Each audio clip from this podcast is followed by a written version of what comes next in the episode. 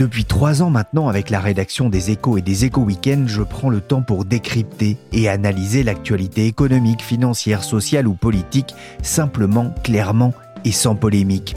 Dans la story des échos, des journalistes, mais aussi des experts, des chefs d'entreprise ou des observateurs apportent leur expertise, leur vécu et leur éclairage sur des événements qui font la une de l'actualité.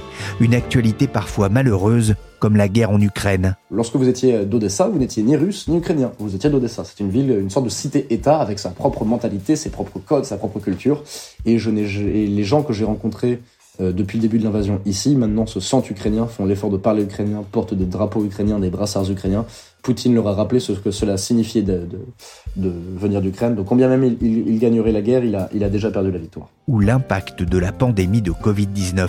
C'est un peu comme si euh, une épidémie débarrait en face du labo P4 militaire français dans l'Essonne et qu'on prétendait que c'était dû à un bouquetin des Alpes en goguette dans le coin, donc ça ne tient pas vraiment debout. Mais dans la story, on parle aussi d'économie, de fiscalité. On vous raconte également les grandes sagas entrepreneuriales comme celle des Michelin, des Dassault, des succès et réussites ou des accidents industriels. Beaucoup de gens ont refusé d'y croire quand euh, on a annoncé la fin du contrat euh, du siècle. Pourquoi? Parce qu'il y avait eu déjà pas mal de fake news sur ce sujet. Sans oublier des sujets parfois plus légers mais toujours passionnants autour des NFT, du jeu vidéo, des mangas et même des Pokémon.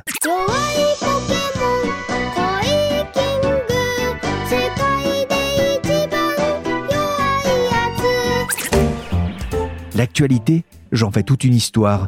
Venez retrouver chaque jour la story, le podcast d'actualité de la rédaction des échos, du lundi au vendredi à 17h sur toutes les applications de téléchargement et de streaming de podcasts et sur leséchos.fr.